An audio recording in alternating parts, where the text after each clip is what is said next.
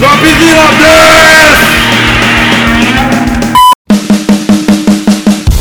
Yo, Tadaima, Renides! Fala galera, beleza?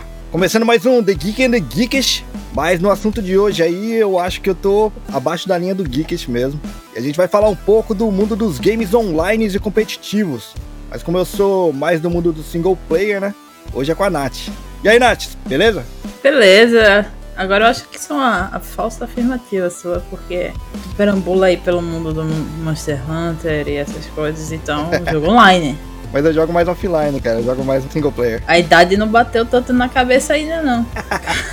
tá certo. Nossos convidados especiais. Pera aí, antes de puxar os convidados, puxar o, o resto da casa também, né? ah, é? Eu puxar o resto da casa. Que eu ia puxar dizendo que a gente tem um convidado especial e um convidado que eu não gosto tanto. A gente já chega nele, a gente já chega nele já. O Tada, que eu acho que tá mais próximo aí do meu time, né? Fala aí, Tada, beleza, cara? E tranquilo, gente. Então, meu, minha última experiência em jogo competitivo foi tipo Combat Arms e Overwatch em, sei lá, 2006. Sei lá. Então, depois disso eu joguei tipo Red Dead Online, GTA Online e, e Minecraft. É isso aí, entendeu? Pô, pode crer, vocês jogam Minecraft direto, né? Pode crer. Aliás, falando em Minecraft aí, cara, já aproveita e já puxa o, o lá do NASA Shuttle, né? O Léo tá aqui também com a gente hoje. Fala aí, Léo. e aí, galera, beleza? É, bem, eu, eu já tenho, não sei, eu vejo o jogo de uma forma mais comunal, assim, né? Então, mesmo em jogos single players, eu gosto de jogar com outras pessoas assistindo, assistir outras pessoas, assim, os amigos, a gente faz umas sessões, então mesmo nos offlines, acabo jogando lá pro online, né? De uma certa forma. Mas eu, eu curto bastante. eu só vou dar aquele, aquela interrompida breve, né? Pra. Claramente o Léo não considera jogos competitivos normais como jogos comunais. Né? Então, tipo, comunidade, entendeu? E, e jogo competitivo pro Léo, né? São coisas diferentes. Ah, não, não. Eu, eu, eu, acho que tem. A questão de jogo competitivo ser comunal ou não depende da, da compra do seu time. Se você tá jogando com seus amigos no mesmo time, é comunal. Se não, é só um bando de gente tóxica. Mas vamos lá. Olha. ô, ô, Nath, vou deixar você puxar seu rival aí. Meu rival? Que meu rival? Esse meu querido amigo Walter Neto, comentarista, grande homem e só sabe fazer a escolha errada.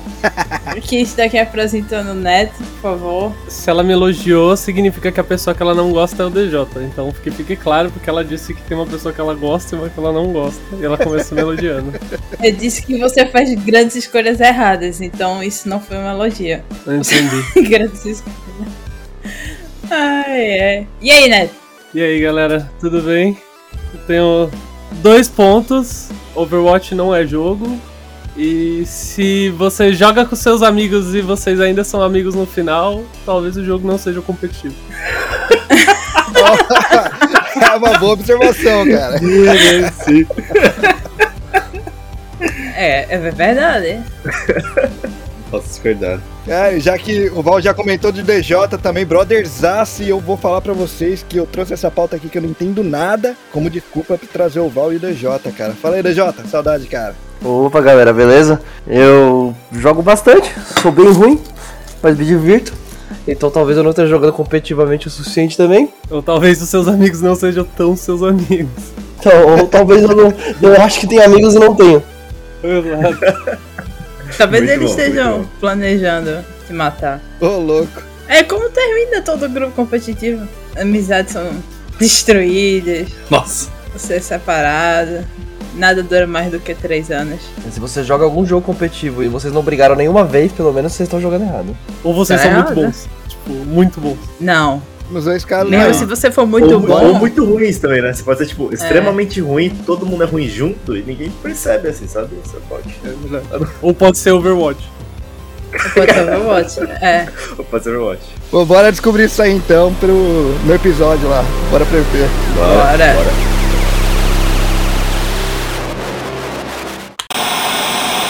Oh, let's break it down!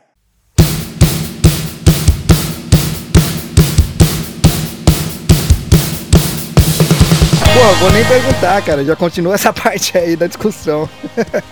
e aí, o que é competitivo para vocês? Para mim, pro jogo ser competitivo, ele tem que trazer alguma recompensa. Tipo, ele tem que ter um objetivo. Seja subir uma ranqueada, seja pegar ponto, seja, sabe, tipo, tá num ranking maior, seja esfregar na cara do coleguinha. Tipo, tem que te dar alguma coisa. Tipo, se a gente for comparar assim, tipo, esse jogo e, e bater figurinha, tem algo em comum? Tem. Então é competitivo, sabe? É justo, é justo. Ou seja, pra ser competitiva você tem que dar carteirada de level. Ah, não de level, mas dá pra até que nem, tipo, RPGs que não tem nada competitivo ficarem competitivos porque as pessoas estão disputando level, sabe? É. Só que Pô, a partir do momento que a experiência do jogo deixa de ser contemplativa e focar na narrativa e torna-se, tipo, meio que player versus player, né? Fundamentalmente é isso, né? Porque mesmo se você joga. A gente já falou de Minecraft, de brincadeira, mas tem uma comunidade de speedrunners de Minecraft. E a partir do momento que você envolve player versus player e, e torna isso uma competição, você meio que perde a contemplatividade do jogo, a parte narrativa, e você foca em ganhar, né? Exato. Speedrun é um ótimo exemplo de como tornar jogos que não tem nada competitivo competitivo. Eu Sim. fiquei maníaco até conseguir zerar uma run de Hades em 10 minutos, entendeu? Mario Run. Não cara, me lembra disso, aliás. por favor. Bom, então o multiplayer, ele não necessariamente tá online, né? Não, Não, necessariamente. não. Não. É, não, al- algum aspecto dele, talvez, né? Sim, uma coisa que acontece bastante em alguns jogos que eu jogo, por exemplo, no RPG. O Ragnarok, uma coisa que acontece no Ragnarok que é muito engraçado, uma das classes que eu mais uso, que seria o Guillotine Cross, o assassino, é que o Guillotine Cross, uma das maiores competições do jogo de Guillotine Cross não é quem faz conteúdos mais difíceis, quem faz coisa assim. É basicamente uma competição muito engraçada de quem consegue dar o maior dano no totem de treino.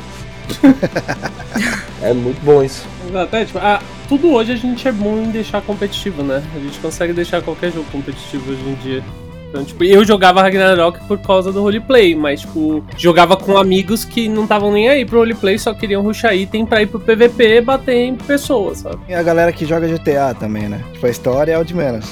Pessoal que tá online lá. É, então, tipo, eu acho que dá pra galera. Tipo, eu gosto de jogos que tem as duas coisas. Que dá pra pessoa ser competitiva ou não, sabe? Só que aí. Dá pra pessoa às vezes jogar o modo história se ela quiser. E dá pra ser competitiva. Acho que o Warcraft 3 lá atrás era. Porque aqui só tem gente velha. E o Henning, que é muito velho. e, então, tipo, talvez o Warcraft 3 seja um, um bom exemplo de que, tipo, pô, tinha galera que jogava campanha. Eu amava a campanha de Warcraft 3, amava. E tinha galera que gostava de jogar o jogo na- no modo Versus, que era aquele jogo de estratégia de construir base e bater. Tipo, era um bom jogo.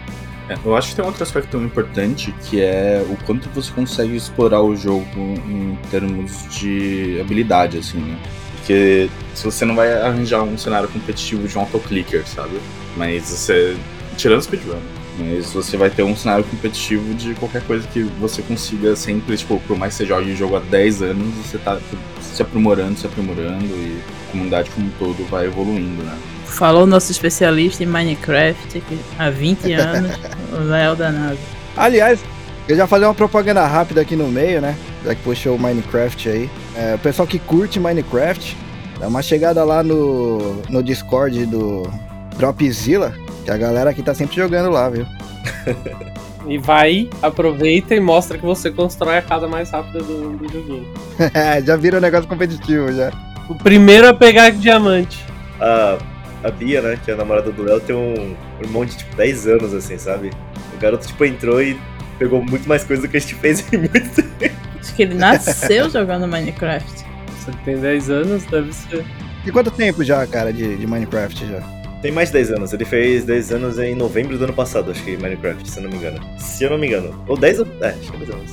É o que nem o Flávio comentou, né? É a magia de você poder jogar Minecraft e não ter que pagar boleto, sabe? A magia de construir uma casa e saber que ela não gera contas. Exato. Exato. Eu posso considerar competição também no Minecraft, o ato de construir a casa mais bonita, porque é nessa que eu gosto de Minecraft. Tanto Pode. no Minecraft quanto no Valheim aí. Você pode considerar competitivo do que você quiser, inclusive se achar o melhor nisso sempre. Esse é um bom ponto. Bom, mas, mas eu, eu vou dizer que você tá co- completamente correto, porque o nosso servidor começou com a gente fazendo tipo farms, coisas assim. Daí eu e a Bia a gente resolveu fazer uma construção bonita, né? E daí a gente pensou, mano, vamos fazer uma construçãozinha bonita. Fazer uma, torre que vai sair de dentro de uma caverna e, tipo, fazer um furo dessa caverna que vai até o céu pra fazer um. para chover dentro do jardim da torre, tá ligado? Tinha um troço da hora, assim. Daí, tipo, já chegou o Popoto, né, no servidor, e ele falou: Ah, mano, então vamos lá. Vamos fazer agora uma cidadela, assim, medieval, gigantesca, com centenas de habitantes, caramba, quatro. Daí chegou o Tadashi e falou: Ah, tá, então vou ter que fazer uma coisa maior, entendeu? Então, tipo, tá um tanto competitivo do negócio. Exato. tá Cara, daí- peraí, isso tudo aconteceu depois, depois que eu joguei com vocês? Aham. Caralho, cara. Eu não vou reconhecer, não vou reconhecer o lugar se eu entrar, então. Continua sendo, tipo assim, uma, uma competição informal, mas, sabe, por, por baixo dos panos, todos competem pelo, pelo prédio mais, pela construção mais espalhafatosa. O Flávio tá fazendo um vulcão, que é isso, entendeu? É, ele, ele vai fazer um, um castelo dentro do vulcão. vulcão. É, então, olha a ideia da galera já. Ganha quem fizer o TNT primeiro, tá? Só isso que eu falo. A, a, É, gente, olha, tem uma farm. a gente tem uma farm de pólvora, então, tipo, é que na Guerra Fria, sabe? O primeiro que explodir a construção do outro, a- acaba É. com o mundo inteiro, entendeu? O mundo de Minecraft de vocês vive acima de do primeiro que resolver explodir alguma coisa. Exatamente, entendeu? Cara, nada diferente do que Na acontece vida no real. nosso mundo atualmente. Exato, exato. Pode crer, pode crer. É o, o, o jogo imitando a vida, com certeza. A proposta da minha irmã era se juntar todo mundo e entrar em guerra no Minecraft. Tem que ter um. Tem que ter um. Ah, tem aí seria, seria um negócio legal de assistir. Eu, eu tenho que segurar e falar, tipo, fala isso pro Putin, sabe? É, Desse, mano, mano, não, não, deixa, deixa, essa parte, deixa essa parte política pra outro, pra outro episódio, que se puxar aqui o bagulho vai longe, mano. Eu pagaria pra assistir um, um Minecraft competitivo com, com Putin, os, o Biden, eles jogando. Pô, eu pagaria muito, pagaria Pô, muito. ah, eu, vou, eu vou te falar que isso daí eu iria querer assistir também, viu? Pô, estou jogando dinheiro na tela aqui pra que eles façam. Porra, ia ser genial. Mas o que, que trouxe aí vocês pro multiplayer, pro competitivo e tudo mais? Que assim, eu comecei no, no single player e boa parte da minha vida aí eu só jogo single player mesmo. É muito. Não tinha internet na época, né? Pior que não tinha mesmo. Começou no single player. Não, cara, eu comecei, eu comecei no Atari, cara. Mas assim, eu vou, eu, vou te, eu vou te fazer uma coisa. Você acha que você começou no single player, mas você não começou. Você não ia pro Flipper? Ia pro Flipper, mas eu comecei no Atari. É, então, mas ok, mas tipo, ali o comecinho, mas tipo, o que fez você, tipo, se fixar em jogar e tal, já não era na época que você tava indo pra Flipper e coisa assim, porque, tipo, foi isso que criou o competitivo, né? Se a gente olhar historicamente, lá por 1990, os fliperamas criaram o, o cenário competitivo, basicamente. Principalmente em jogos de luta, né? É, que era um single player, mas você criava o cenário competitivo. Era local ainda, né? Não era online. Só pra falar de, de fliperama, é que no resto do mundo meio que parou, né? Que no Japão continuou forte aí. As máquinas daqui começaram a ficar online. Então, tipo, você. É, você pode entrar num jogo de Street Fighter, por exemplo, numa máquina daqui de Tóquio, contra alguém que tá lá em Osaka, por exemplo, Ô, louco. tá ligado? Caramba, bicho. As máquinas de fliperama. Que eu ia comentar que, tipo, mesmo nesse contexto, se eu não me engano, alguns jogos que saíram bem no comecinho da Atari, assim, tipo, eles não eram jogos narrativos que tinham começo e final. No final você, tipo, perdia e você contava meio que o seu score máximo, né? Que era por. Exato. Então, tipo, só de você. Só de ele não ter final narrativo e você jogar até ter o máximo de score, se você tiver, tipo, um irmão, um amigo, você quer ter um score maior que ele, já é fundamentalmente jogo competitivo, sabe? É justo. Exato, o score do fliperama já, já fazia ser competitivo. Sim, porque, É tipo, justo. no fliperama você queria ter, tipo, seu nome no ranking, sabe? O, o ranking mais alto no- é uma ranqueada. Se você vai no fliperama, tipo, todo, todo, sei lá, seu bairro joga na mesma máquina pra bater o high score e teu nomezinho, sabe? As iniciais no, no top do ranking, isso é competitivo, né? O, e, e isso que você falou dos fliperamas é, é legal porque o começo do competitivo online foi com jogos de luta e a galera criando, tipo, VPNs pra fazer o pessoal conseguir jogar um com o outro. Então, tipo, a galera do cenário de fighting gaming começou a fazer, tipo, VPN pra conseguir pôr um console contra o outro e poder começar a jogar online, tipo... É o, é, é o que o pessoal. Foi o começo dos jogos online competitivo, assim. Tem muito a ver com a galera do fighting game mesmo. Pra, tipo, começar isso, né? Tipo, um poder enfrentar o outro. Começou muito com o fighting game lá. Pô, uns poucos anos atrás aí, a cena de fighting games no competitivo tava bem forte. Continua ainda, cara? É boa, ah, assim, ela, ela sempre, tipo, se encosta na EVO, né, que é o maior campeonato de fighting gaming. Só que é, é um nicho muito específico, não expandiu tanto, sabe? Tipo, não, é- é- ela contém sempre a mesma, aquela mesma galera, ela vem crescendo, os jogos de fighting game vêm melhorando e deixando mais competitivo, sabe? Ficando bem mais legal. Só que não é tão grande quanto algumas outras cenas que a gente vê aí mais comuns. Mas ela, ela segue firme e forte, sabe? Tipo, é, é o tipo de cena que eu acho que ah, ou cresce ou se mantém, sabe? Tipo, não, não deve sumir, não. Enquanto eu viver, ela nunca vai morrer. Aê. É, e luta todo dia pra tentar levar Smash Bros pra lá, né? Eu acho que uma das maiores coisas que a, a cena de fighting gaming quer é conseguir convencer É a verdade. Nintendo a pôr Super Smash lá. Porque o Super Smash é separado da Evo, ele não, não, não acontece dentro da Evo. Ah, tá, saquei. Saquei. Eu ia perguntar isso agora, porque eu, eu lembro que tinha um pessoal que, que jogava Smash competitivo. Que o, cara, o, pessoal, o que o pessoal quer é colocar na Evo, então. Uhum, o pessoal quer colocar na Evo. Hoje o cenário de Smash é grande, é um, um dos maiores em fighting gaming assim no geral, mas ele tá fora desse centro que é a Evo. Então, mas mesmo no fliperama, cara, quando eu pegava pra jogar. Quando eu pegava pra jogar, ó, o que me levou pro fliperama quando eu era moleque, Foi a idade. qual, tipo, Hack and Slash, tá ligado? Tipo, Tartarugas Ninja, os Simpsons. Eu não sei se vocês chegaram a conhecer esses jogos, acho. Sim, eu joguei, mas é, é- isso entra no que o Tada falou, né? Eles mesmos já tinham score no final, né? Tipo, já tinha aquela questão de você, tipo, ter que usar a sua única ficha pra chegar mais longe, alguma coisa Ah, assim. isso é. De ser o melhor do Flipper. E era difícil pra caralho esses jogos aí. É lógico que ia ganhar dinheiro também, né? Tinha esse, Exato. esse a mais aí. Mas no final, mesmo um jogo de plataforma, né, parando pra puxar assim na memória, o, por exemplo, o exemplo do Super Mario World do Super Nintendo, mesmo ele sendo um jogo de plataforma com começo, meio e fim, que nem vocês falaram, ele ainda assim tinha o sistema de contagem de pontos no final, não tinha? Sim. Tinha. Tinha, tinha score. Sonic, né? Sonic Adventures, o multiplayer era full competitivo. Um era o Tails, o outro era o Sonic. Acho que deve ser o primeiro jogo competitivo que eu joguei, que eu jogava com os meus pais e tinha que tentar ganhar deles. que louco. É. Tinha nos, começou no Sonic 2 essa parada aí. Ah, O, o Sonic até o single player queria bater o tempo do outro. É porque no caso do Mario, tipo, tem, tinha, contra... tinha dos dois jeitos, né? Se eu não me engano, no Mario você tem um, uma run que você tem que fazer o máximo de pontos, pegando o máximo de itens.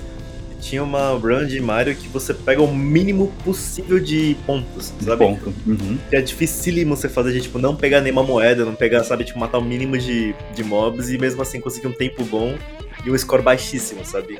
Que ganhava o score mais baixo do jogo, sabe? Cara, mesmo que o competitivo não esteja lá dentro, o pessoal inventa, né, cara? Umas regras, Tipo, né? teve até uma. Acho que pra. Pro Super Mario de 64, não sei, eu vi esses dias que, tipo, tinha, uma, tinha um cara que ele tava jogando no console e eles estavam questionando as regras porque ele modificou o console pra poder mexer de um jeito diferente, sabe? Se você mudar os controles de hardware, é, sabe, qualificaria isso como uma run diferente, alguma coisa do tipo. E é um jogo fundamentalmente single player, né? Tipo, Super Mario de 64, até onde eu me lembro, não tinha nenhum tipo de interação também, sabe? sim. O pessoal é bom em tornar qualquer coisa competitiva. Mas o que, que levou vocês aí pro, pro competitivo, cara? Mas vocês eu falo todo mundo, inclusive o pessoal aqui de dentro da casa. Acho que o que me levou aí pro competitivo geral é que ele não é sempre uma mesmice, sabe? Tipo, eu gosto de jogos single players, mas primeiro que o competitivo você joga com colegas, principalmente se for competitivo cooperativo, né? Você joga com amigos e tal. E o segundo é ele não ser uma mesmice. Tipo, você tinha que estudar o jogo, você tinha que aprender melhor o jogo, sabe? Eu acho que isso me puxava pro competitivo bastante de ter que entender melhor o jogo e, e como ele funciona. É, no meu caso, o meu motivo é bem parecido com o do Val. Essa questão de você ter um, um lance de jogar com outras pessoas, jogar junto.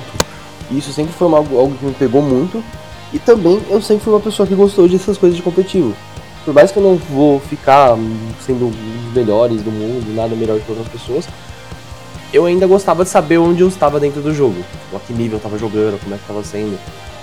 Eu achava até muito interessante quando, por exemplo, você tinha um baque assim de você estar jogando e você achava que você era muito bom e de repente você jogava com alguém que era muito melhor que você. Você percebia que você não era tão bom assim. Ah, não, eu, eu, eu jogava pelo pertencimento mesmo, socia- social, sabe? Todo mundo é competitivo, alguma coisa competitiva, eu, são meus amigos, eu acabo jogando também. É meio que isso, sabe? Tanto que, tipo, o último competitivo que eu joguei mesmo foi Overwatch e eu meio que entrei na Ranked porque tava todo mundo jogando, mas eu particularmente nunca gostei disso, sabe? Nesse caso, eu defenderia você se você não tivesse entrado. Eu vou dizer que o Léo e a Nath ainda jogam Overwatch, de vez em quando eles me arrastam. Caso, Só que a gente não joga Mentira, Ranked, mentira, mentira. Sem Ranked. É que tem que ser o Léo e a Nath, porque precisa de pelo menos duas pessoas logadas no jogo pra jogar um contra o outro. Quando eles levam você, fica tipo dois contra um, né? Verdade. Mas incrivelmente o servidor dele tá cheio, o do PC. É que aparentemente tem cross-platform agora de Overwatch, mas É. aí isso, isso é toda uma discussão diferente, né? Tipo, ainda mais em relação aos jogos que de mira, né? FPS, controle contra mouse, mas enfim, a gente deixa isso pra depois. É, mas bem, eu, eu, eu posso dizer que, tipo, eu não gosto de, de competições, assim, no geral, porque eu sou muito. Eu, eu diria que, tipo, eu sou competitivo demais, sabe? Eu não consigo lidar com competição, assim. então. Eu não jogo ranked, eu não. Eu também não jogo sozinho jogos competitivos, eu acho que, tipo, não, não é comunal o suficiente pra mim, sabe? Uma pergunta, a sua megalomania no Minecraft pode ser inserida no competitivo? Cara, quem, eu comecei a fazer coisas bonitas, vocês tornaram isso uma competição, cara. Sei. A competição me escolheu, Léo, é isso que quer dizer. A competição me escolheu? É Eu isso? comecei de maneira casual e comunal e a competição veio até mim e aí você só atendeu ao chamado, é isso, Léo, que você tá dizendo? Talvez. Você, Nath? O que me levou ao competitivo foi que eu cresci em cima de um fliperama, num apartamento em cima de um fliperama. Então todos os dias eu tava lá no fliperama, lá embaixo, eu e minha irmã. Então eu cresci jogando Street Fighter e Mortal Kombat todos os dias. E tinha um campeonato, eu era a única menina, eu e minha irmã. E aí todo dia era as fichinhas lá pra gente competir até 5, 6 horas da tarde. Porque tudo, o quê? 8 anos, 9 anos ou menos. Então, jogo de luta pra mim sempre foi parte de mim, assim. Então eu cresci competindo. Porque, inclusive, eu lembro até do meu combo main, que é. Minha main era a Chun-Li. Eu já cheguei a ganhar alguns torneios desses de moleque que vão no fliperama. Inclusive quando o jogo evoluiu e virou com a Capcom versus Street Fighters, eh, aí Street Fighter, aí eh, eu sempre botava Chun-Li no meio por nostalgia, porque eu cresci jogando Mortal Kombat, Street Fighter, King of Fighters, eh, tinha King of Fighters bem legal. Então, jogo de luta pra mim sempre Jogo de luta é competitivo. Você quer ser o melhor, você quer dar o combo mais rápido e você quer matar o outro. No PlayStation 1, inclusive, meu primeiro jogo foi de luta, foi Naruto. Aí eu queria dar o combo mais rápido e pegar a pessoa mais rápido. Então, eu não posso dizer que eu não sou competitiva. Porque eu sou. Sabe que é? Então, é isso. Porra, cara, eu. Na verdade, minha relação com o game, ela é muito mais. É tipo ler livro mesmo, manja? Eu gosto de história, tanto é que meus jogos favoritos é Zelda, é The Witcher, né, Metal Gear, que eu pego é vou assistindo, lendo, negócio. Pô, The Witcher eu abro aquela parte lá que tem o perfil dos personagens, leio a bagaça lá inteirinha, tá ligado? É outra, outra pegada, assim. Então eu realmente tinha curiosidade, assim, pra saber a relação que vocês tinham que vocês têm aí com o multiplayer, tá ligado? Com o competitivo. Mas isso é uma coisa que alguns jogos competitivos trazem hoje bastante. Tipo, o League of Legends está colocando uma lore muito forte. Tipo, tem série de TV agora. E, tipo, a base de tudo isso é um jogo competitivo. Sabe? Tipo, Warcraft sempre fez muito isso também. O universo que eles colocam eu acho interessante pra caramba mesmo. Esse daí que, que o pessoal tá fazendo e tal. Mas dentro do jogo é um pouco diferente, né? Porque literalmente, quando você tá jogando é 100% competitivo mesmo. É 100% só, tipo, você ter que chegar e derrubar não importa, o adversário e ponto. É, exatamente. É, já o, esses daí que eu, que eu costumo pegar, o desenvolvimento da história tá dentro do jogo, né? Tá dentro da gameplay. É, a história faz parte do jogo de fato, né? Que você tá dizendo. É a base, né? Aham, exatamente, exatamente. Mas assim, não vou falar que eu não curto de vez em quando, quando eu tô com os amigos. Raramente eu pego online, online mesmo, é mais quando tá reunido, igual a gente fazia, tá ligado? Depois do- dos jogos lá de, de futebol americano, que ia tudo pra casa do Val, a gente ligava o, o Madden e ficava lá todo mundo jogando, tá ligado? Essa, tipo, acho que o multiplayer que eu pego mais seria mais nesse sentido. Mais nessa pegada aí. Então, mas é porque, tipo, seria engraçado que você, tipo, meio que é tão inverso. A gente pega um jogo que é competitivo e torna no jogo comunal, sabe? Exato, pode crer que a gente jogava todo no mesmo time, né? Você joga uma casualidade no jogo que fundamentalmente não era pra ser casual, que é, é competitivo, né, por natureza. Aham.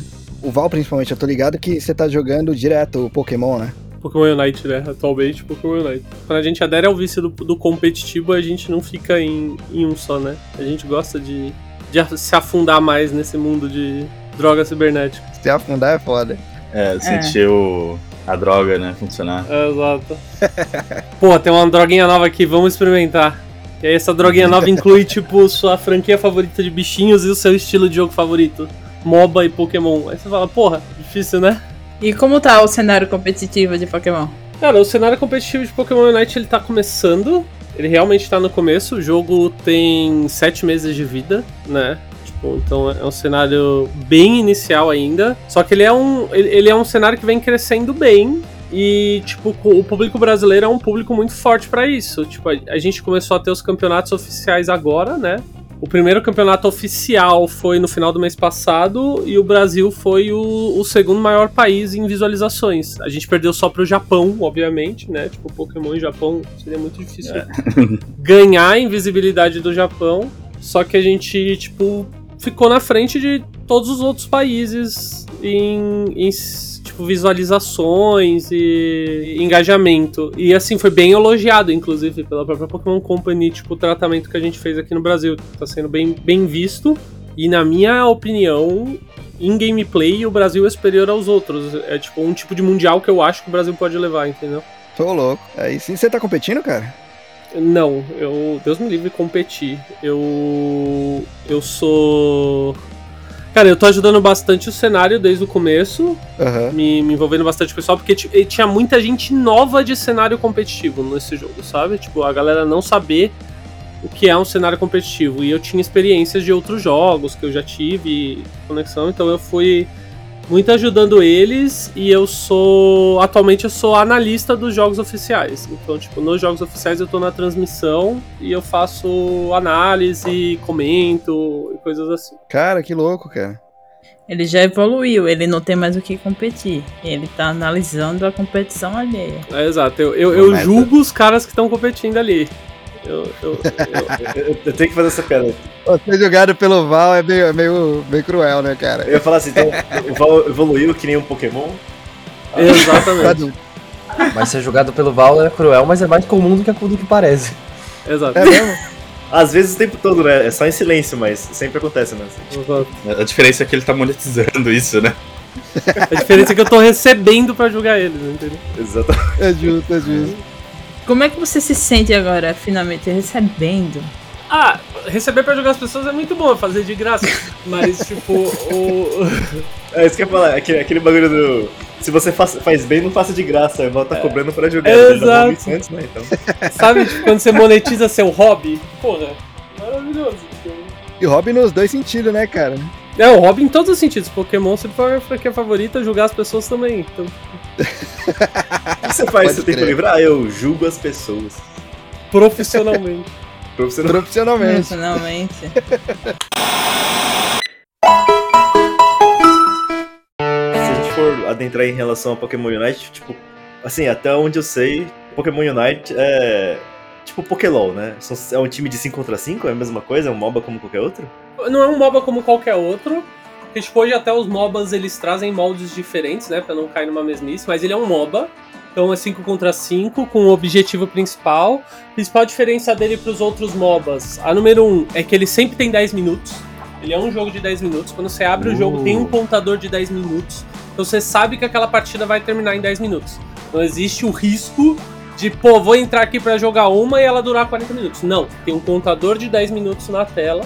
Em 10 minutos essa partida acaba. Então, o que diferencia é, você não tem que destruir a base central. No Unite você faz gol, você pontua. Então ganha quem tiver mais pontos no final. Então, tipo, em 10 minutos, quem marcou mais pontos acaba ganhando. Então eles conseguiram unir o MOBA a essa competição de pontuar, que é algo muito forte no Japão, né? E, e também é algo muito forte aqui no Brasil. A gente gosta muito de esportes assim. Então eu acho que isso favoreceu muito o estilo do jogo. Então, tipo, você não joga. Tipo, você pode pegar 40 kills no jogo, abates, né? Porque Pokémon não morrem, 40 nocaute. Importante, muito importante esse detalhe, assim, né? Pô, é importante, a gente recebeu um. Pô, se você vai fazer a tradução oficial, eu recebi um manual de termos de que eu posso e eu não posso falar, sabe? Tipo, isso, isso é divertido. Não pode falar morreu. Não pode falar morreu, não pode falar um monte de coisa. É comum, os outros MOBAs também tem isso, né? Você recebe alguns manuais de termo de coisas que vocês têm que falar. Isso é bem comum pra transmissão, né? Quando você faz transmissão e tal, saber os termos que você tem que falar ou não. A diferença é que nos outros você já tá acostumado. Eu assisti a LoL há 5 anos, então eu sei como os caras falam. O do Unite eu tô começando com o cenário, então tipo, você tem que reaprender. É meio, é meio difícil nesse sentido. Tinha, tinha um episódio de Pokémon que tinha tipo um sashimi de Magikarp, então a Nintendo vai ignorar que isso existiu aí. É, ela ignora bastante, bastante coisas como essa hoje em dia. Tá beleza. Segue, segue, segue aí. Então, tipo, os moldes de mob é bem parecido, realmente. Tipo, essa questão do 5 contra 5, mas o estilo de jogo é bem diferente. Então, tipo, uma das coisas que me pegou mais nesse jogo é garantia de 10 minutos. Você começa uma partida literalmente enquanto tá no banheiro ou tá esperando o miojo ficar pronto. E é, vai terminar essa partida, sabe? Tipo, isso é muito bom.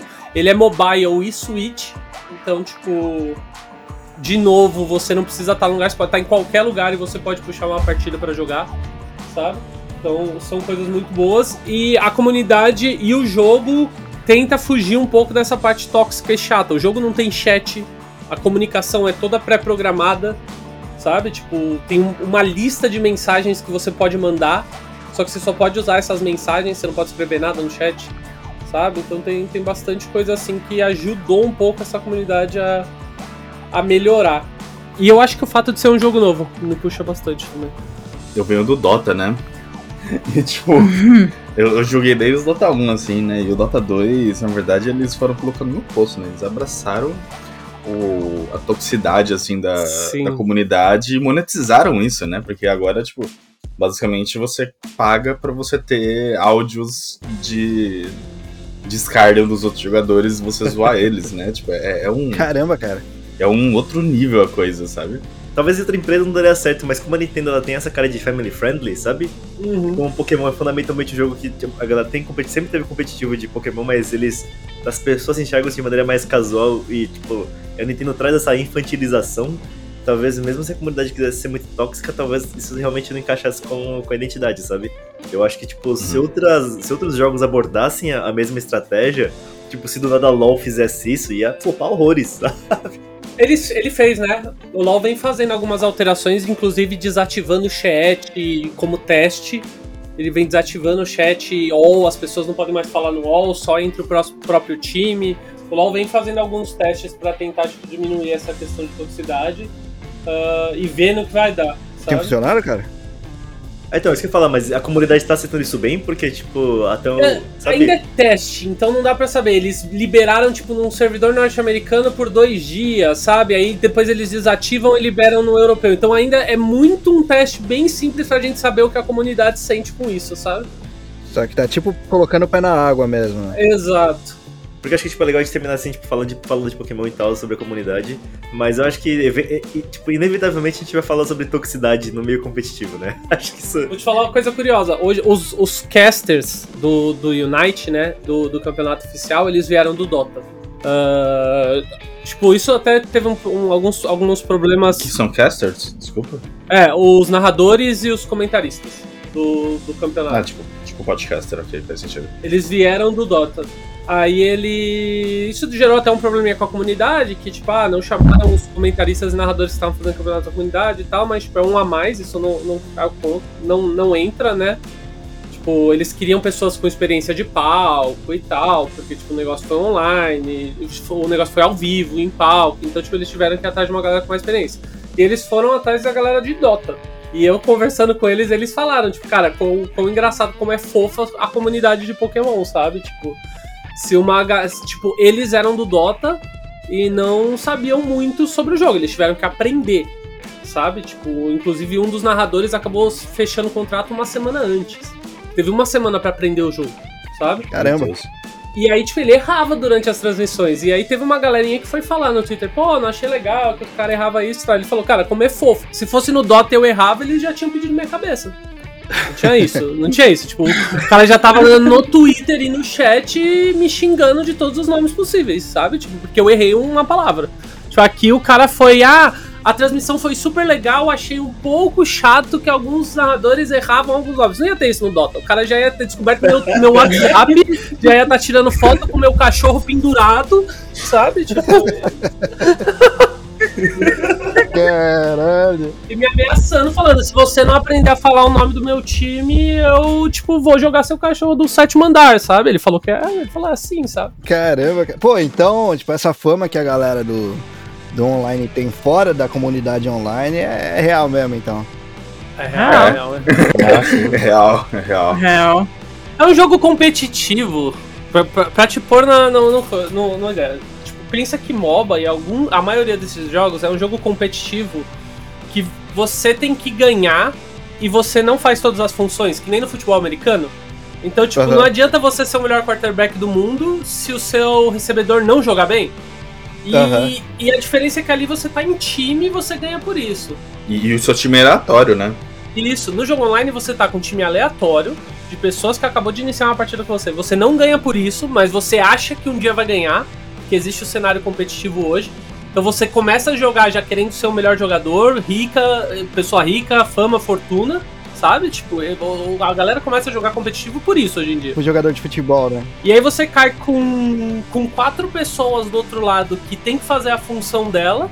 Você não pode fazer a função por ela. E essa pessoa não tem o direito de errar pra, pra pessoa, sabe? Tipo, se ela errou uma coisa, ela é culpada por você perder, sabe? É isso imediatamente a, gente é muito bom em pôr a culpa em outra pessoa, sabe? E esse jogo favorece muito você pôr a culpa em outra pessoa. Então a toxicidade vem muito disso aí. É, eu, eu parei de jogar MOBA exatamente por isso, porque eu sinto.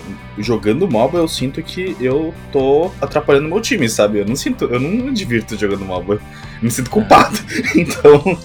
Eu parei, assim, parei faz E você deveria jogar com seus amigos, né? É isso que fala, e Overwatch você joga sozinho, né? Então no Overwatch não tem ninguém mesmo, então você não atrapalha ninguém, né? Exato. Os bots é, no Overwatch ele não, não consegue atrapalhar ninguém porque não tem ninguém jogando. Exato. Mas, tipo, o, o pior é que a, a, questão é que os meus amigos não precisam virar pra mim e, tipo, fazer um escárnio comigo, sabe? Ser tóxicos comigo. O design do jogo me bota essa pressão, sabe? Porque cada erro que eu faço, eu vejo o, o jogo punindo meu time, não só a mim, sabe? Exato. Isso é uma coisa legal do Unite, não tem, não tem a quantidade de abates que você sofreu, por exemplo, durante o jogo. Até porque, é, como eu falei, não é tão importante, sabe? É a quantidade uhum. de abates que você fez, a quantidade de assistências que você deu, mas não a quantidade de abates que você sofreu. Sim. É engraçado que daí tem. tem eu vou fazer um, um parênteses, mas eu acho que é um parênteses muito interessante. Eu gosto muito de jogar Rainbow Six. Não gosto de jogar jogo tóxico. Ele manda um Rainbow Six. Ok. É, então, mas o Rainbow Six tem uma coisa interessante, né? Que o Rainbow Six, pra quem não sabe, ele é tipo um FPS, né? Tipo Counter-Strike. É, só que ele tem um time to kill muito rápido. Então, ou seja, você precisa tipo, de dois tiros para matar uma pessoa. É um CS Isso mais realista. Adiciona, é um CS mais. É, exatamente. ele, ele, ele, começou com essa, com essa premissa de ser mais um simulador do que um jogo competitivo mesmo. É, mas hoje eles têm, tipo, não sei, drones e coisas assim, assim, um pouco mais não realistas. Assim, que agora. É, mas. É, tá bem realista. bem. É, mas, ah, mas assim, daí, tipo, o, o rolê é que se você mata qualquer pessoa com dois tiros e sua arma dá, tipo, 300 tiros por minuto, então qualquer pessoa tem um potencial de, de, de, competitividade alta, mesmo sem saber nada do jogo, porque se ela der sorte, ela, ela mata alguém, entendeu? É tipo, o, o existe um fator aleatório, entre aspas, né, meio alto né, ali, que compensa. O R&D de Rainbow Six é alto, é isso? É, exatamente, exatamente. Tipo, isso aí pros níveis mais baixos, né? Que pra quem tá, tipo, nos high ranks, assim, não existe um RND nenhum, né? Tipo, tipo, tudo é bem determinístico, assim. Mas pra gente de, de elo baixo é, é tira muito da culpa, assim, do noob que tá no time e só sobrou ele, sabe? Pode ser que ele mate alguém, pode ser que ele faça algum milagre, sabe? Isso é uma realidade. Muito bom. Nesse jogo, teoricamente, todo mundo é Glass Cannon, né? Se o cara der sorte e mirar no lugar certo, tipo, Exato. Se ele segurar o dedo, fechar o olho, e o cara entrar na frente dele, ele, ele pega kill, né? É, um- Uhum. é um formato que vem crescendo em jogos competitivos. O Unite tem isso também. Você pode perder o jogo inteiro de Unite que você consegue virar no final pegando o objetivo principal do jogo, entendeu? É, e O- você pode estar é lá muito apanhando o jogo todo, ter perdido todas as suas torres. Ah, é- é- acaba sendo tipo uma, uma faca de dois gumes também, porque tipo, o time que tá ganhando o jogo todo, perder no final porque você conseguiu fazer um objetivo, deixa eles um pouco nervosos. Mas aí cabe a eles que ganharam o jogo todo saber defender esse objetivo, sabe? Então, tipo, tem como você tipo, jogar mal e ainda conseguir ganhar. E eu acho que isso é bem. Tipo, isso, isso atrai mais público novo pro jogo, sabe? Mais público casual. E eu vou dizer que, tipo, o Dota, uma das coisas que eu mais odiava no Dota era, tipo, chegar nos primeiros 20 minutos de um jogo de uma hora. E daí, tipo, a gente jogou mal nos primeiros 20 minutos, então a gente tinha, tipo, mais 40 minutos esperando outro time terminar de nos matar, sabe? É, tipo. tinha Mas- esperança de vencer? Não. Dá pra dar surrender no jogo competitivo do Dota. Se você estiver jogando um campeonato mundial de Dota, você pode se render no meio do jogo e desistir do jogo. Mas você não pode fazer isso na ranqueada. Na ranqueada É. você é obrigado a jogar até o final. E- mas esse é um negócio que. Esse negócio que você falou de. Essas oportunidades de virar o jogo muito em cima. Até por conta de fatores aleatórios, é uma coisa que também acaba gerando muitas vezes uma certa frustração. É algo que eu sinto por exemplo, na minha experiência com alguns jogos, eu joguei muito jogo de carta, né? E o Hearthstone, por exemplo, nesse. seguindo essa mesma linha, foi exatamente esse motivo que foi, fez o contrário comigo. Fez eu querer desistir do jogo. Justamente por conta dessa aleatoriedade que foi gerada no jogo tão alta que você podia estar o jogo inteiro, inteiro jogando melhor que o cara, o cara jogar uma carta que fazia alguma coisa aleatória e a carta, o fator aleatório te matar. Mas que aí você é bom, né? A gente, a, a gente quer ajuda pra nós que é ruim. É, exatamente. É, co- co- como eu disse, assim. é, Isso é bom pro slow elo, cara. É, Exato. tipo, R&D pra, pra Pro é ruim, né? É bom pra trazer gente nova aí. É, cara, 90% da comunidade é ruim. Exatamente esse ponto que eu acho que os jogos têm que, que, têm que equilibrar. Tipo, eles, eles têm que ser casual pra galera que quer começar. E a galera que joga num nível mais alto, por exemplo, consegue defender o objetivo principal do Pokémon Unite, sabe? Consegue ganhar o jogo mesmo perdendo ele. Porque essa galera consegue evoluir. Eu, eu, acho que, eu acho que é errado o Hearthstone não ter um balanceamento nesse sentido. Tipo, no alto nível, quando alguém sabe jogar bem, a aleatoriedade não vai salvar. Eu acho que, que não pode. Agora, pro baixo nível, a aleatoriedade é bom, sabe? Tipo, o cara poder ganhar. E já tá reclamando do cara que, tipo, ele tá, tipo, ele é o pro player de CS, e aí tem um noob que segurou o dedo e matou ele, sabe? É tipo isso. Exato. Ele só segurou o dedo ali, fechou o olho, girou o mouse e, e matou o DJ. É isso. É, Esse no nível de Hearthstone, por exemplo, chegou no nível tão ridículo que isso eu lembro de uma carta que saiu numa época que, pra mim esse foi um absurdo, que era o qual era o nome do bicho? Das bombas. Não, era o Yogg-Saron. Yogg-Saron era um bicho, uma carta de Hearthstone que custava 10 manas, que era o máximo de mana que você podia juntar, então se chegava no final do jogo você podia jogar ele. E ele jogava uma carta aleatória pra cada carta que você jogou na partida, num alvo aleatório. Era literalmente o ápice do RNG, assim. Então, literalmente eu vi gente jogar essa carta e o cara ter sorte o suficiente de cair três cartas na, que dava dano direto no maluco e matar o cara, sendo que o cara não tinha chance de ganhar o jogo numa condição normal, de qualquer outro jogo, por exemplo. Parece incrível. Eu, eu amaria essa carta. Porque eu, por exemplo, eu joguei alguns card game com, com o DJ. Eu, eu não sou bom em card game. Só que eu tenho um objetivo único e exclusivo jogando card game. Eu vou perder, mas o cara que está me enfrentando vai querer engolir o sapato dele, sabe? Eu- cara, que deck insuportável, insuportável. Tipo, meu deck não é bom, eu não vou pegar nível alto, eu não vou nada. Mas todo mundo que eu enfrentar vai querer, tipo, me espancar do outro lado, sabe? Porque meu deck é chato. E eu só montava deck assim. Vai Tipo, querer deck de jogar, persona não grata, né? é, vai querer jogar esse cachorro do sétimo andar. Exatamente, eu ia jogar com o DJ, o DJ é muito bom em jogo de carta. Eu sabia que ele ia ganhar. Mas, mano, ele ia ficar puto de ter que ganhar de mim enquanto eu tô lá. Tipo, pô, gastou as melhores cartas dele e eu anulo. Aí. Eu não vou ganhar, eu não vou ter dano pra matar ele. Mas tipo, o cara faz aquela jogada incrível e fala: Nossa, olha que foda. Aí eu vou lá e anulo a carta dele. Ele vai fazer de novo, mas ele gastou 7 rounds pra fazer aquela carta. Eu vou fazer o jogo durar. Ele queria ganhar em 7 rounds, ele vai ter que ganhar em 14, sabe? Tipo. A vitória do Val é frustrar os outros, né, cara? DJ, você tem um- uma refutação aí? Não, os decks do Walter eram exatamente assim, cara. Era exatamente assim. Mano, eu era. A gente jogava Legends of Runeterra, eu só jogava de Twisted Fate, velho. E aí, tipo, era stun. Aí o cara põe outra carta, eu anula. Aí stun de novo. Aí o cara não conseguia jogar, velho. É tipo, Agora você vai fazer um monte de carta de uma vez, beleza, eu vou dar um dano em área e matar seu campo inteiro, então, de Eu vou vez. matar seu campo inteiro. Só que aí, tipo, eu não tinha dano pra matar ele. Ficava os dois sem carta. Mas ele se fudeu, porque ele vai ter que jogar de novo.